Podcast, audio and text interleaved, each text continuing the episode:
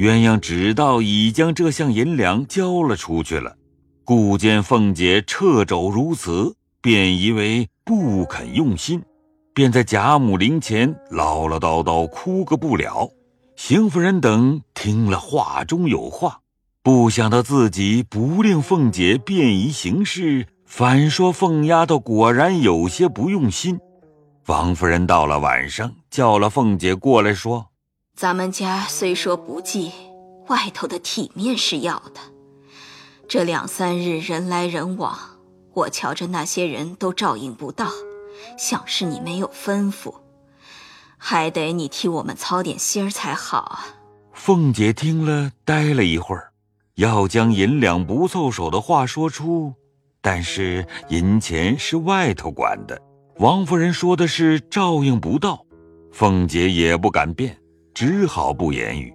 邢夫人在旁说道：“论理，该是我们做媳妇的操心，本不是孙子媳妇的事，但是我们动不得身。”所以托你的，你是打不得撒手的。凤姐紫涨了脸，正要回说，只听外头鼓乐一奏，是烧黄昏纸的时候了。大家举起哀来，又不得说。凤姐原想回来再说，王夫人催她出去料理，说道：“这里有我们的，你快快的去料理明儿的事吧。”凤姐不敢再言。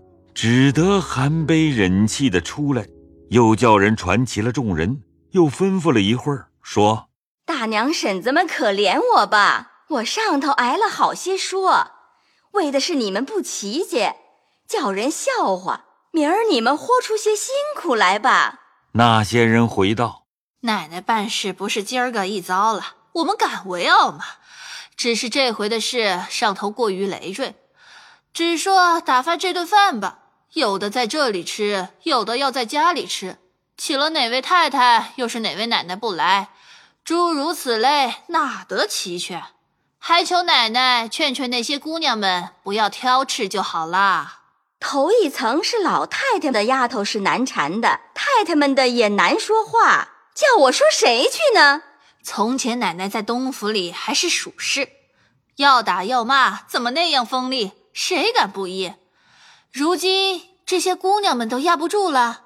凤姐叹道：“唉，东府里的事虽说托办的，太太虽在那里，不好意思说什么。如今是自己的事情，又是宫中的人人说的话，再者外头的银钱也叫不灵。急如棚里要一件东西，传了出来，总不见拿进来，这叫我什么法？”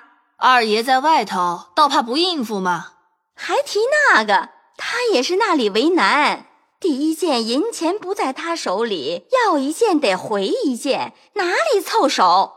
老太太这项银子不在二爷手里吗？你们回来问管事的便知道了。怨不得我们听见外头男人抱怨说，这么件大事，咱们一点摸不着，尽当苦差。唉。叫人怎么能齐心呢？如今不用说了，眼面前的事，大家留些神吧。倘或闹得上头有了什么说的，我和你们不依的。奶奶要怎么样，他们敢抱怨吗？只是上头一人一个主意，我们实在难周到的。凤姐听了没法，只得央说道：“好大娘们，明儿且帮我一天。”等我把姑娘们闹明白了再说吧。众人听命而去，凤姐一肚子的委屈，愈想愈气，直到天亮又得上去，要把各处的人整理整理，又恐邢夫人生气，要和王夫人说，怎奈邢夫人挑唆。这些丫头们见邢夫人等不住着凤姐的威风，更加作践起她来。幸得平儿替凤姐排解，说是二奶奶巴不得要好，只是老爷太太们吩咐了外头不许糜费，所以我们二奶奶不能应付到了。说过几次才得安静些。虽说僧经道忏，上计挂账，络绎不绝，终是银钱吝啬，谁肯踊跃？不过草草了事。连日王妃诰命也来的不少，凤姐也不能上去照应，只好在底下张罗，叫了那个，走了这个，发一回急，央几会儿，糊弄过了一起，又打发一起。别说鸳鸯等看去不像样，连凤姐自己心里也过不去了。邢夫人虽说是种妇，仗着悲戚为孝四个字。倒也都不理会，王夫人落得跟了邢夫人行事，愚者更不必说了。独有李纨瞧出凤姐的苦处，也不敢替她说话，只自叹道：“唉，俗语说的，牡丹虽好，全仗绿叶扶持。太太们不亏了凤丫头，那些人还帮着吗？唉。”若是三姑娘在家还好，如今只有她几个自己的人下账了，面前背后的也抱怨，说是一个钱摸不着，脸面也不能剩一点儿。老爷呀，是一味的尽孝，庶务上头不大明白，这样的一件大事儿，不撒散几个钱就办得开了吗？唉，可怜凤丫头，闹了几年，不想在老太太的事上。只怕保不住脸啦。于是抽空叫了他的人来吩咐道：“你们别看着人家的样也糟得起脸二奶奶来。别打量什么穿孝守灵就算了大事儿了，不过混过几天就是了。看见那些人张罗不开，便插个手也未为不可。这也是公事，大家都该出力的。”那些素服李纨的人都答应着说。大奶奶说的很是，我们也不敢那么着。只听见鸳鸯姐姐们的口话，好像怪琏二奶奶的似的。就是鸳鸯，我也告诉过她，我说琏二奶奶并不是在老太太的事上不用心，只是银子钱都不在她手里，叫他巧媳妇儿还做得上没米的粥来吗？如今鸳鸯也知道了，所以他不怪他了，只是。鸳鸯的样子竟是不像从前了，这也奇怪。那时候有老太太疼他，倒没有做过什么微服。如今老太太死了，没有了胀腰子的了，我看他倒有些气质不大好了。唉，我先前替他愁，这会子幸喜大老爷不在家，才躲过去了，不然。他有什么法？说着，只见贾兰走来说：“妈妈睡吧，一天到晚人来客去的也乏了，歇歇吧。我这几天总没有摸摸书本，今儿爷爷叫我家里睡，我喜欢的很，要理个一两本书才好，别等脱了孝再都忘了。好孩子，看书呢自然是好的，今儿且歇歇吧，等老太太送了殡再看吧。啊。”妈妈要睡，我也就睡在被窝里头，想想也罢了。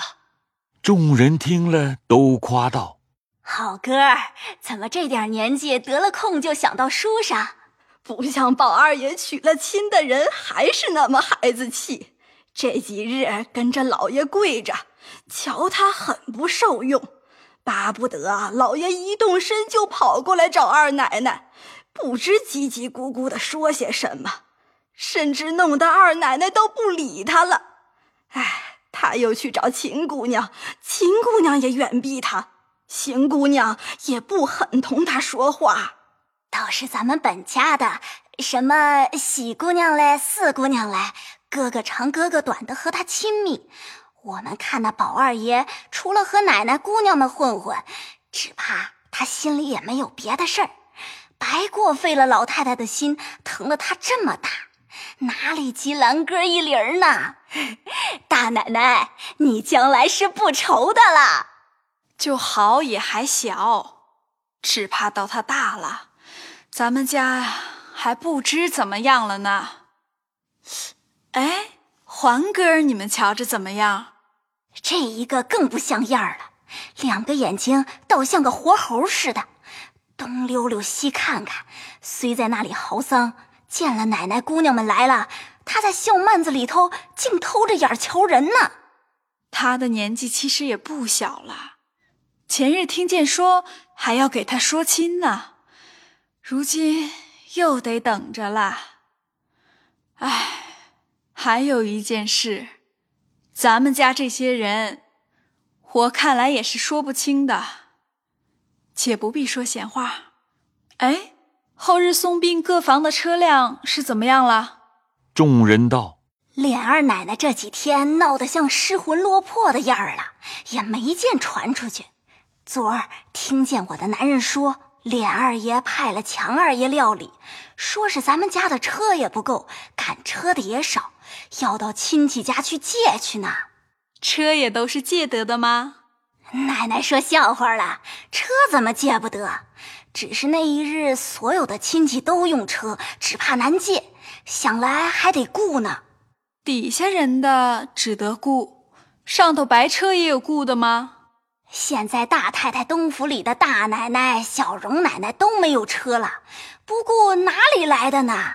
李纨听了，叹息道：“唉。”先前见有咱们家的太太奶奶们坐了雇的车来，咱们都笑话。唉，如今啊，轮到自己头上了。你明儿去告诉你的男人，我们的车马早早的预备好了，省得挤。众人答应了出去，不提。且说史湘云因他女婿病着，贾母死后只来的一次。屈指算是后日送殡，不能不去。又见他女婿的病已成劳症，暂且不防，只得作夜前一日过来。想起贾母素日疼他，又想到自己命苦，刚配了一个才貌双全的男人，性情又好，偏偏的得了冤孽症后，无过挨日子罢了。于是更加悲痛。直哭了半夜，鸳鸯等再三劝慰不止。宝玉瞅着也不胜悲伤，又不好上前去劝。见他淡妆素服，不敷脂粉，更比未出嫁的时候尤胜几分。转念又看宝琴等淡素装饰，自有一种天生风韵；独有宝钗浑身校服。哪知道比寻常穿颜色时更有一番雅致，心里想到：所以千红万紫终让梅花为魁，殊不知并非为梅花开得早，竟是洁白清香四字是不可及的了。但只这时候，若有林妹妹也是这样打扮，又不知怎样的风韵了。想到这里，不觉得心酸起来。那泪珠便直滚滚的下来了，趁着贾母的事，不妨放声大哭。众人正劝湘云不止，外间又添出一个哭的来了。大家只道是想着贾母疼他的好处，所以伤悲。岂知他们两个人各自有各自的心事。这场大哭不禁满屋的人无不下泪。还是薛姨妈、李婶娘等劝住。明日是作业之期，更加热闹。凤姐这日竟支撑不住，也无方法，只得用尽心力，甚至咽喉嚷破，敷衍过了半日。到了下半天，人客更多了，事情也更烦了，瞻前不能顾后，正在着急，只见一个小丫头跑来说。二奶奶在这里呢，怪不得大太太说里头人多照应不过来。二奶奶是躲着受用去了。凤姐听了这话，一口气撞上来，往下一咽，眼泪直流，只觉得眼前一黑，嗓子里一甜，便喷出鲜红的血来，身子站不住，就蹲倒在地。幸亏平儿急忙过来扶住。只见凤姐的血吐个不住，未知性命如何，下回分解。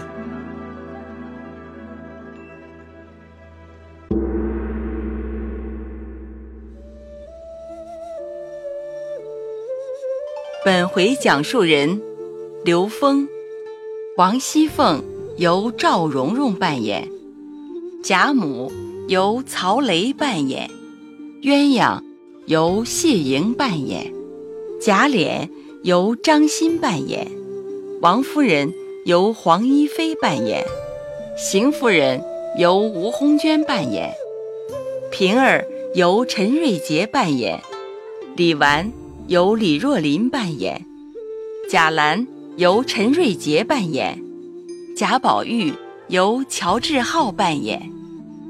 谢谢您的收听。